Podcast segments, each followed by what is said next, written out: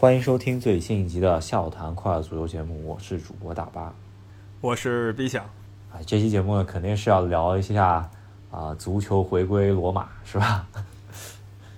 对，足球没能回家，英格兰回家了，最后结果是意大利取得胜利，足球回罗马了。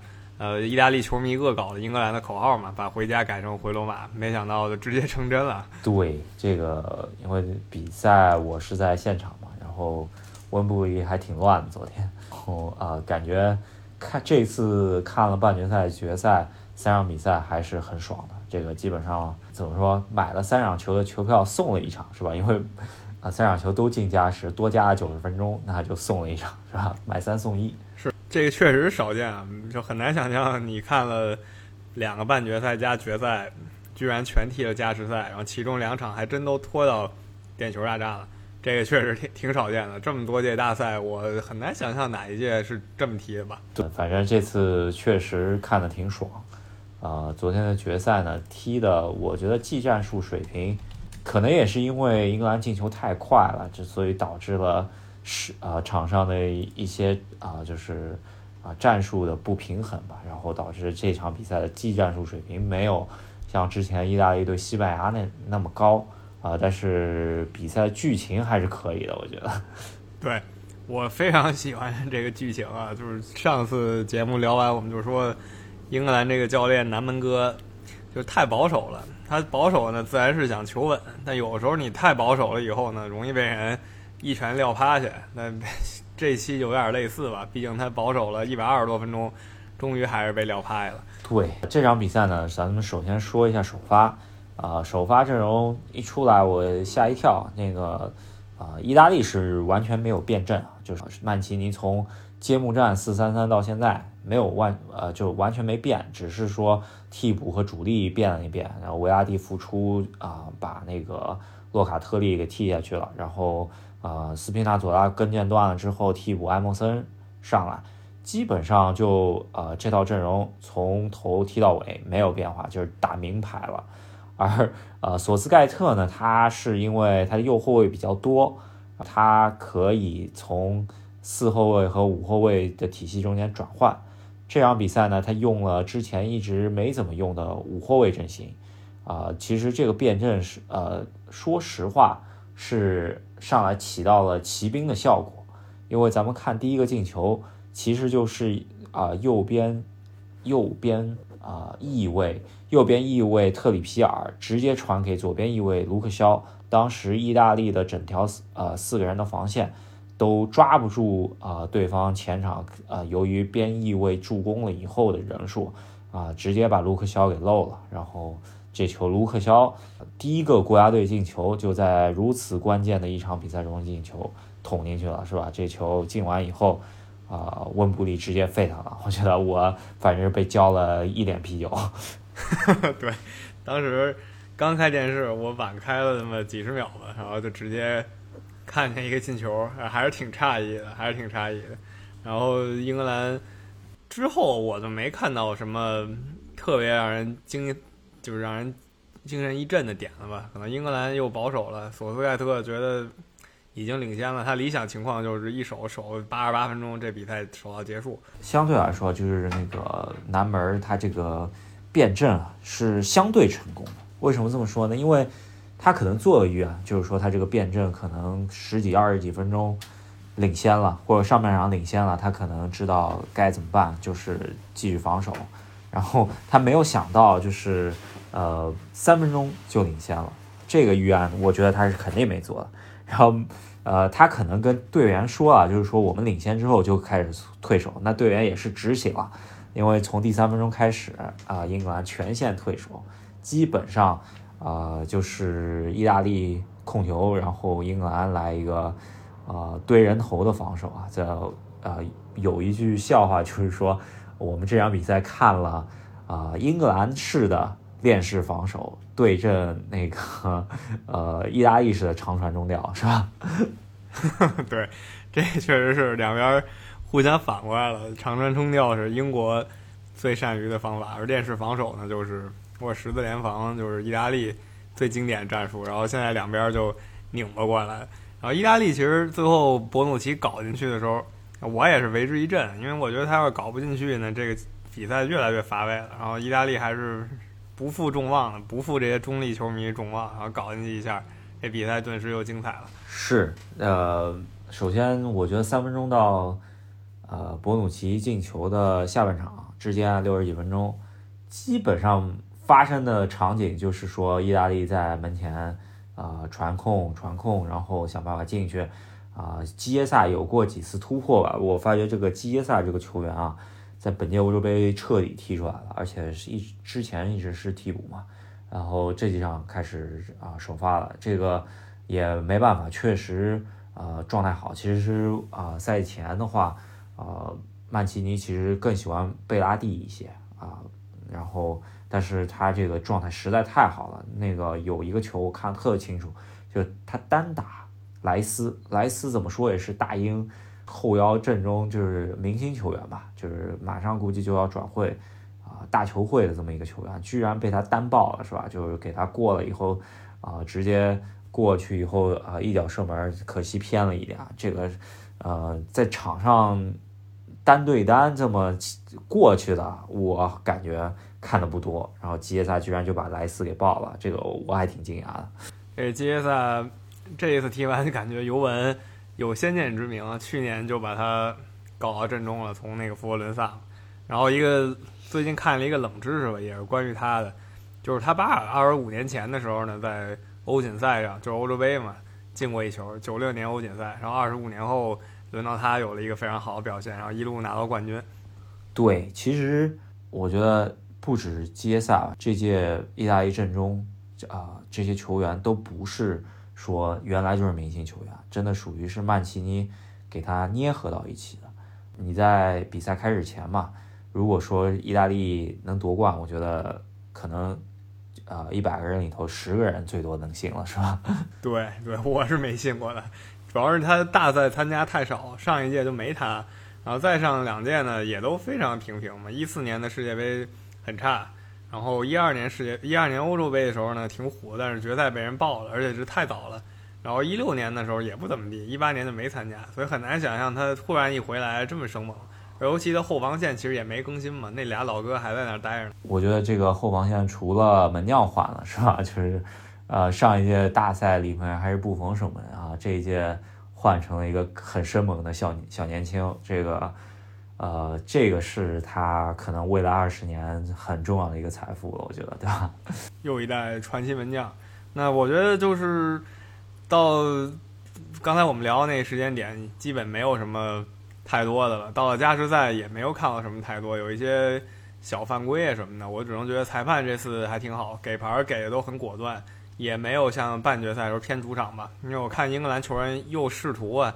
去找这个点球或者找这个任意球，但裁判呢就 根本就没理他，就直接走了。对，确实有有那么一点嫌疑吧。但是我觉得就是，呃，南门他在领先的情况下，比方说他在下半场，呃，打平的情况下，他居然没有放手一搏啊。那个时候拉什福德、福登或者呃那个桑乔这些快的球员他都没有上，他上了他。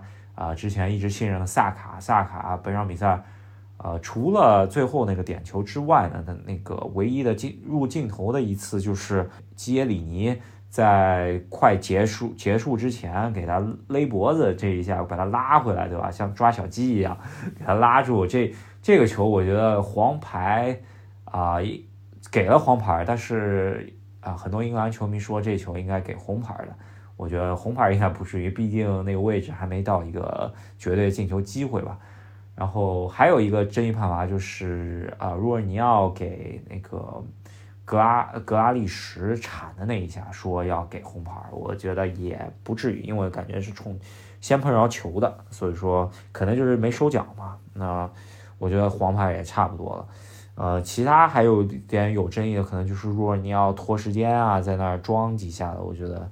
这也也没办法，对吧？这个，呃，我是在加时赛的时候，我是发觉应该是英格兰不太想进点，但是索斯盖特呢又换人换的那么不果断，真的只到一百，呃，十五到十十六分钟才把拉什福德和桑乔换上来，可当时应该就是想让他们踢点球，但是他们绝对是身子都没热呢，然后就去踢点球，这个我觉得是给后面的祸根埋下伏笔。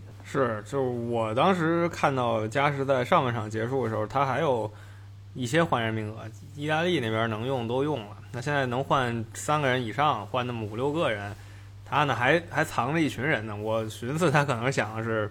加时在最后十五分钟，就那个加时在下半场，把他的边路快刀什么拉什福德呀、桑乔往起一堆，然后冲一冲，把意大利强行冲垮了。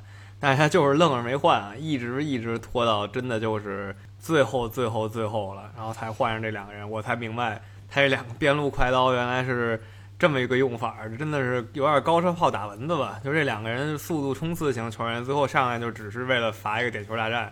那真的是我不太明白为什么保守到这个程度。他可能想的是，万一这边路快刀没突成，反而被意大利反击了是怎么着？他可能是这么想的。但是最后结果为为结果论的话，他这个预判是错的。我觉得南门这一场比赛辩证是很成功的，然后狗可能狗的稍微早了一点儿，但是呢，唯一的缺陷就是加时赛的时候没有人放手。搏一把，对吧？还有一个就是点球的选择，确实是他的锅，没办法扔，因为感觉，呃，不是皮克福德的话，早就结束了，也不至于，呃啊，萨卡去当这个罪人，是吧？对，这就是得说到最后这点球大战了。我觉得加时赛他保守呢，也还行吧，算是延续了他整届赛会的风格。如果说他加时赛突然放手一搏，要这样输了呢，他可能又后悔了，觉得。我已经坚持这么久，我的风格怎么最后我不坚持了呢？他可能会这么想，所以我觉得加时赛一直到一百二十分钟，他一直固守也还可以。但是点球他排出这五人组，我是没话说了。这五人组最后踢完发现就是不行，尤其是后三个人都是小将。我我我很难想象，你说你一个这种时候赛会最后决赛点球大战派三个二十岁，甚至最后那萨卡都是十九岁小孩去踢 点球。他不是没人可派嘛？他阵中还有什么斯特林这种当打之年的大牌球星，也不知道排到哪里去了，是吧？然后他把他排到第六、第七嘛，这也不至于。因为点球虽然理论上第六、第七的时候更凶险，但我几乎没见过能耗到第六、第七个顺位踢点球的点球大战，五球之内结束，一般情况都是这样。一般点球大战的话，第一位和第五位是最重要。第一位是说奠定基调的，第五位呢就是说你不进。就出局了，是这样子一个，呃呃，是这么一个重要性吧？我觉得第五位是最重要，然后就是第一位。那凯恩去踢第一位的话，我觉得第第五位怎么说也轮不到萨卡啊，不是斯特林就应该是格拉利什这种球员啊。斯特林可能因为他大赛脚软，自己可能躲着了，背了个十号去躲着。我觉得，呃，这场比赛大家。啊，矛头指向他没问题，我觉得，因为输了嘛，对吧？赢了皆大欢喜，也就没有人说这件事儿了。输了绝对是要被千夫所指的一件事情，毕竟，呃，跟在队里面他的地位背着十号是要去踢第五个的，是吧？对，没错，就就不是凯恩，那就只能是他了。你前场那些攻击手就剩他们两个，整届赛会一直在进球，一直在助攻嘛，是吧？到了点球大战。凯恩上去担当了，斯特林不知道藏哪儿去了，让他的小弟上去踢。你一看萨卡那样子，就是个高中刚毕业的样子，然后踢丢了以后，直接就痛哭流涕了。那心理素质确实还没到能扛这种压力的时候，差的有点远。然后就是南门他换上来那两个棋子吧，就是说他专门换上来踢点球的那两个球员全部踢丢了。这个我觉得肯定是因为。热身没热开吧，就是上来球都没碰几下，直接进点球大战。呃，拉什福德呢是追求角度追求太大了，然后踢到门柱上。然后啊，桑乔呢是直接内球罚的质量很差了，对吧？多纳鲁马比较神勇，确实啊把这球给扑出来了。然后啊，萨卡那球也是质量很差，被多纳鲁马给扑出来了。三个小孩儿呃成为了三喵军团的三喵代言人。这个，呃，更多的想法不就是那场比赛，因为是在离意大利球迷区很近的，在英格兰球迷中间，更多想法不是意大利人的庆祝，还真的是，啊，点球对于呃英格兰这个足球民族是一个绝对的心魔，太怨念了。就是说，啊，南门这么一个保守，他自己不清楚自己点球是几斤几两嘛，是吧？我看赛后，是呃南门的采访，他说我安排这个点球大战的人选，首先是他们自己意愿的，还有一个就是训练中间的，因为他训练据说练点球已经练了好几天了，就是每天都在练这个。呃，因为他知道自己很有可能保守，然后进点球大战的，然后啊选他说是按照训练中间点球率谁进的多谁去的，然后是我是没想到，反正萨卡这个球员肯定是没在任呃任何的重要赛事中间罚过点球，反正我没见过。对，就是确实 确实他就算训练进的再多吧，也不应该是这么一个。小老弟去吧，这刚初初出茅庐的人物就让他去，这不行的呀。人家最后一个点球那都是大牌球星压阵，一般来说，意大利就上了若尔尼奥嘛，是吧？当打之年的球星，然后呢，刚踢完欧冠决赛的球星，让这样球星去。啊，南门呢上了小孩，这不知道说的什么好了吧？可能索斯盖特，南门哥这辈子就倒在点球上了。二十五年前，刚才说了，二十五年前。一个轮回嘛，基耶萨他爸在意大利踢，南门呢也一样，二十五年前就他一脚把英格兰送出欧洲杯的。那现在呢，他又倒在点球上了。呃，有很多小道消息的，就是说这五个人啊，首先斯特林躲了，格拉利什呢自己站出来了，推特发了，他说，呃，我说我要去踢，然后南门没给我安排，然后他就说南门啊。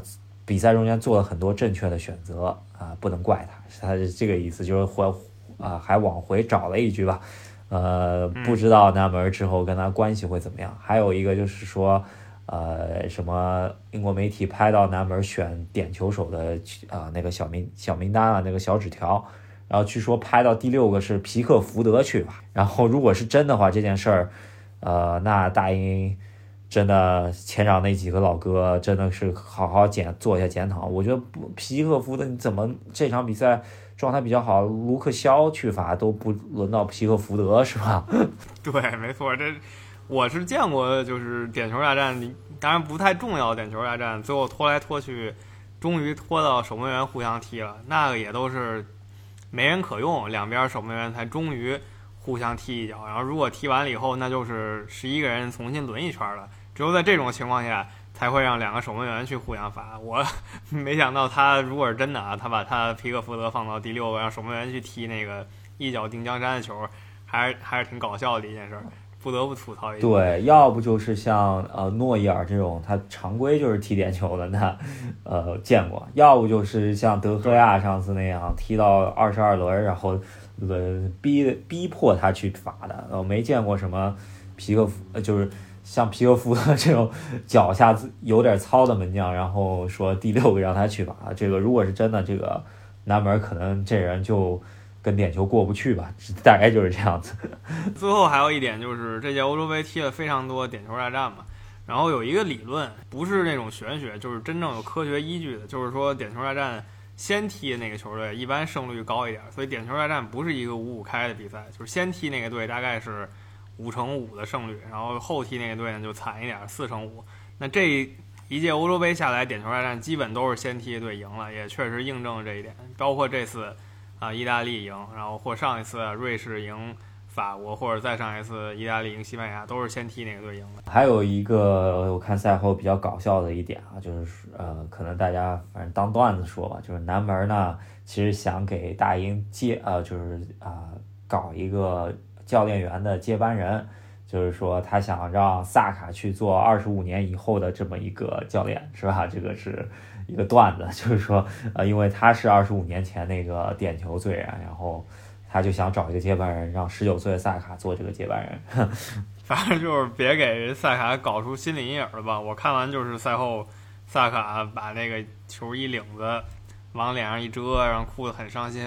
然后斯特林这这号还有脸过来安慰呢，是吧？他要是安慰，早干嘛去了呢？这种责任他都不扛起来，让自己小弟去去罚。然后英国球迷呢，可能有点输球是输人吧。赛后有一帮球迷挑衅意大利人，那跟意大利球迷也没什么直接关系嘛。然后还有一些球迷在网上攻击这最后这三个球员，因为他们都是都是黑人移民，然后都是黑他们，这就是很丢人的表现了。你不能说赢的时候吹他们，一输球就赖他们。对，呃，还有就是说那个若尔尼奥，如果呃就是萨卡其实要赖若尔尼奥，如果不是若尔尼奥罚丢的话，这个也轮不到他去当这个罪人，是吧？就是前面的两个人都已经罚丢了，啊，皮克福德那个救的第二个球啊，这个真的是心脏掉到嗓子眼这儿啊，啊。是啊，这球，而且就擦，就门将居然弹回来还没弹进去，把这球给抱住了，真的，啊，这个这一下让我感觉到了这种生离死别的感觉。是，可惜啊，他那一下真的神捞，我看了以后我都惊了，就真的就是他一个人把英格兰从这死亡线上给救回来了，结果还是没抢救过来，一口气没上来，还是下去了。是啊，我本来以为这个是一个转折点，就是英格兰可能就。突破这个心魔了，可能啊，这次突破德国这道心魔，那个一下子突破不了那么多，是吧？对，因为这是有依据的。我们赛前就是录这期节目之前，包括赛前，我们都看了一下统计，英格兰其实都不能说最怕德国队吧，他应该是最怕意大利队，因为他跟意大利在所有的就是真正的大赛上，就是只考虑世界杯和欧锦赛，他被意大利淘汰了。无数次，就是他们俩碰了几次，意大利淘汰了他几次，英格兰从来没拿下过意大利。这次，啊，又产生一个新的宿敌了吧？就变成意大利了，因为这次把德国给好不容易干掉了，是吧？呃，南门这一路苟过来，啊，一路靠这个方法进到决赛。不知道，我觉得世界杯应该还是会让他带的，因为毕竟这次也是突破历史了，第一次进到重要杯赛的决赛。这个。啊，也是一九六六年以后的第一次啊！这个看一下他这个下届世界杯会不会改一些策略，能不能更激进一些？因为毕竟他的前场球员、前场这些牌在欧洲排起来都还是一流的。这个我觉得比意大利的就是锋线人员是强一些。对我是非常期待英格兰能踢那种非常有攻击性、有生猛、生猛一点足球。他毕竟前场这么多速度型的冲击型球员，那他呢？反而选择另一个打法，就没有让这些球员飞奔起来，甚至不让他们上场，啊，还是挺有意思的。最后总结，英格兰这届赛事就真的功亏一篑吧，苟了一路，能用的招都用了，安排然后策划跟谁踢淘汰赛啊，然后甚至在跟丹麦比赛里占一点小便宜，这些招都用了，啊，最后呢功亏一篑，或者说就是非成败转头空吧，就真的就一瞬间就没了。嗯，确实是有点可惜。在自己家门口丢了啊欧洲杯，没让足球回家。但是我觉得最重要的比赛就是明年十二月的世界杯了，啊，就有人说啊，这个法国在一六年丢了本土的欧洲杯，然后一八年就啊笑傲群雄拿了世界杯，这个南门是下一个很大的棋，故意的是吧？是，如果说真这样的话，那。还是值得一看的，对吧？法国一六年世界杯丢的，其实啊可能更冤一点吧。说到这儿，说题外话，你好，还在现场看见一六年的埃德尔大帝了，是吧？他出来两次啊，就是啊颁，首先是把奖杯呃介绍给大家的时候，以往经验呢，因为就是上一届夺冠的队长出来把这奖杯弄出来，不管世界杯也好，欧洲杯也好，但是呢，这呃一般上一届的队长呢。一般大家都退役了嘛，那这些不是现役球员出来办一次还挺正常的。然后这一次呢，居然不是啊上一届的队长办，而是上一届决定比赛，就是决定决赛最后谁捧杯的这么一个球员埃德尔大帝来办。啊，可能也是因为上一届队长 C 罗他现在还是现役球员，有点避嫌的原因，还或者就是说 C 罗也不不屑于来走这么一个噱头吧，因为毕竟人家。很忙的是吧？现在好不容易得到时间去休息，然后需要休息，那只嗯只能让埃德尔这个半退役的这么一个球员过来办了一下啊，也是见到了大地真容嘛，对吧？对，真的，我们常聊几个大地，呃，我们主播大巴也终于见到其中一个大地。对对对，还有就是赛后确实有骚乱，就是赛前呢，首先我赛前就亲眼目睹。好多人逃票，就是通过一个那个残疾人，然后大家把门给撞开了，然后一群人就啊进这个没有查票的地方，然后我觉得逃上百个人吧，就差不多都用进去了。然后呃，每个看台的那种可以站的地方，我就发觉呃每个看台都有站着的人，那说明这些人就是逃票的呗。然后我觉得就赛后有说什么有几千人逃进去，我觉得应该属实这个消息，应该不是闹的。而且赛后也看了一些自媒体发的短视频吧，那足球流氓呢在那滋事儿呢。我寻思他赢了呢也得滋事儿，输了呢更得滋事儿，所以反正就是一定会滋事儿。嗯。呃，还好，就是我是因为看了意大利庆祝完才出去的，当时人已经走光，没有遇到寻衅滋滋事的人啊。但是，啊，我看视频啊，我也 挺惊讶，居然打得挺狠。然后，呃，还有一点就是，呃，在我出去的时候呢，已经雨下挺大，所以大家都散伙了。这个把雨把大家的热，就怒火稍微浇灭了一下吧。可能回家再往上喷了，对吧？就。就你说可能喷那三个人呢，反正总体来说吧，英格兰对足球的热爱啊有那么一点过，但是啊也是一个怎么说怎么说对于足球另外一种表现方式吧，对吧？那这一期呢，给大家回顾了一下刚刚结束的欧洲杯决赛，那欧洲杯呢大幕就落下了。稍微提个题外话吧，就是同一个周末美洲杯也踢了决赛，但是美洲杯它。这个商业宣传做实在太差，就导致他踢的时候，我在朋友圈就没有看到任何一个人聊过他。大家都在看欧洲杯，但居然就没人提过美洲杯。可能最后提了一嘴吧，就是梅西举起了阿根廷阔别了 N 多年的一个美洲杯冠军，然后大家还是挺感动。应该是二十四年内的一个最重要的一个大赛，这个阿根廷总算夺冠了，啊，恭喜梅球王，应该是无悬念今年的金球奖了，一个没有。西甲冠军没有啊，欧冠拿了一个国王杯加美洲杯，拿到金球奖，也是提前祝贺他，是吧？那从此以后，美洲杯就跟欧洲杯一个步调了，就不会像过去十年那样吧？美洲杯看有点儿有点儿晕，但太多美洲杯了。一五年踢完，一六年踢，一六年踢完，一八年又踢，然后一八年踢完呢，呃，不不，一六年踢完，一九年又踢，一九年踢完呢，本来应该去年踢，但去年因为新冠又轮到今年踢。下次呢，就跟欧洲杯是一个时间了。呃，还有一点呢，就是意大利其实也是啊，五十三年第一次夺得欧洲杯，这个也是要恭喜意大利，恭喜曼奇尼吧，应该也是晋级了啊冠军教头行列。当然，他赢过很多无数的那个俱乐部荣誉，但是这是他国家队的第一个荣誉。对，曼奇尼算是很成功了。他可能在追求的话，一个是世界杯，还有一个就是欧冠了。其他方面。他已经有很多精彩历史了，意甲不用说了，英超也都不用说了，都有很多啊荣誉在身。那我们这期啊欧洲杯决赛先聊到这边，然后我们下一期会稍微给大家回顾一下欧洲杯，给大家稍微盘点一下吧。那这些都说完以后，下一期聊一聊呃整个欧洲杯赛会吧。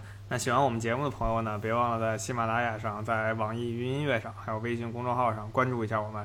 支持赫斯基大帝，在赫斯基大帝的微信公众号里面回复任何消息，也可以添加我们的微信，然后加到我们的微信群里头。那我们下期再见。好，下期再见。